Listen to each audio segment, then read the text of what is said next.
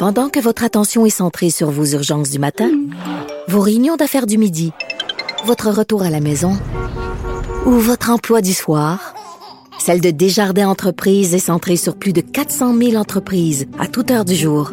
Grâce à notre connaissance des secteurs d'activité et à notre accompagnement spécialisé, nous aidons les entrepreneurs à relever chaque défi pour qu'ils puissent rester centrés sur ce qui compte, le développement de leur entreprise.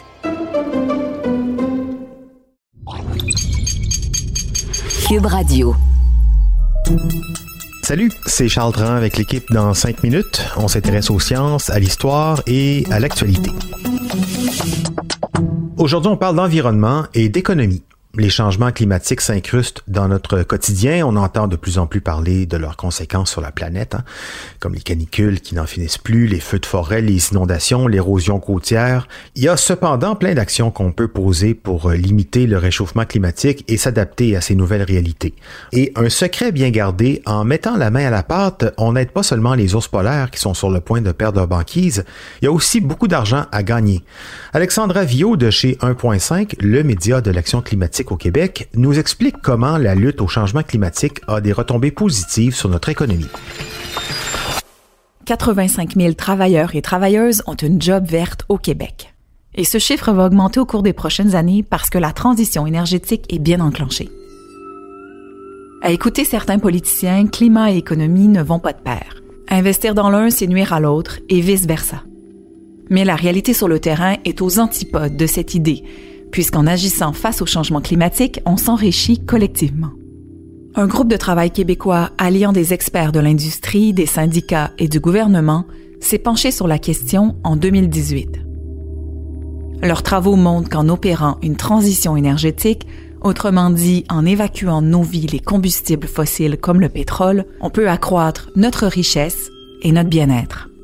Parce qu'on n'a toujours pas trouvé une seule goutte de pétrole au Québec, et que même si c'était le cas, ce serait pas une belle avenue pour limiter le réchauffement climatique à 1,5 degré. Mais revenons à nos moutons. Concrètement, la transition énergétique se traduit par la création d'emplois.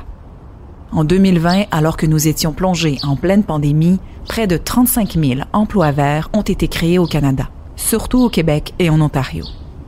Bien sûr, la transition va causer des pertes d'emplois à court et moyen terme, particulièrement dans les secteurs comme le raffinage et la production de produits pétroliers. Mais on peut transférer cette main-d'œuvre vers d'autres domaines, comme celui des énergies renouvelables. Évidemment, cette réorientation de carrière ne se fait pas en claquant des doigts. Il faudra s'assurer de développer des programmes de formation pour ces travailleurs. C'est surtout dans le secteur des transports que la création d'emplois sera particulièrement marquée. D'ailleurs, il constitue notre principale source d'émissions de gaz à effet de serre au Québec.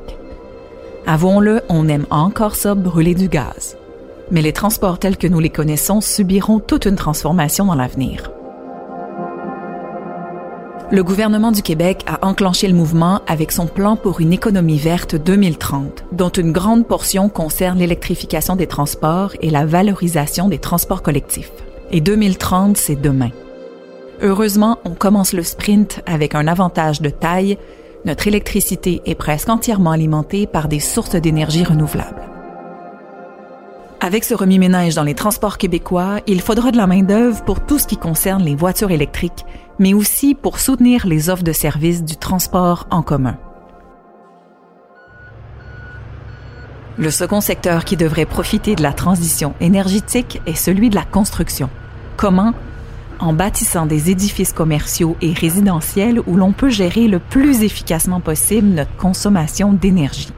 Ça concerne donc les matériaux utilisés, la construction en elle-même, mais aussi la rénovation de bâtiments déjà existants. Dans ce contexte, l'utilisation du bois sera favorisée dans les chantiers. Et la domotique, qui est l'ensemble des techniques qui permettent d'automatiser des équipements, est aussi un secteur où la demande va exploser. Autrement dit, nous allons investir à rendre nos bâtiments intelligents pour maximiser notre efficacité énergétique. En plus de créer de la job, l'action climatique se révèle payante pour les entreprises et constitue un argument de vente à l'heure où les consommateurs se soucient de plus en plus de leur empreinte carbone. Et c'est là que le Québec se démarque puisque contrairement aux États-Unis, il produit une électricité presque carboneutre. Avec 99% de la production provenant des sources d'énergie renouvelables, notre électricité émet très peu de gaz à effet de serre.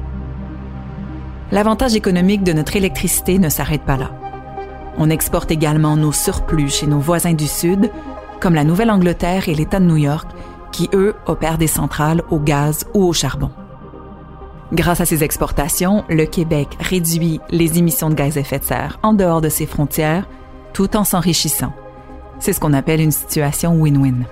Et même à l'échelle individuelle, on peut contribuer à décarboner l'énergie des autres grâce au surplus de nos propres économies d'électricité. Comment? Par exemple, en baissant le thermostat d'un degré en hiver ou en limitant l'utilisation de notre climatiseur en été.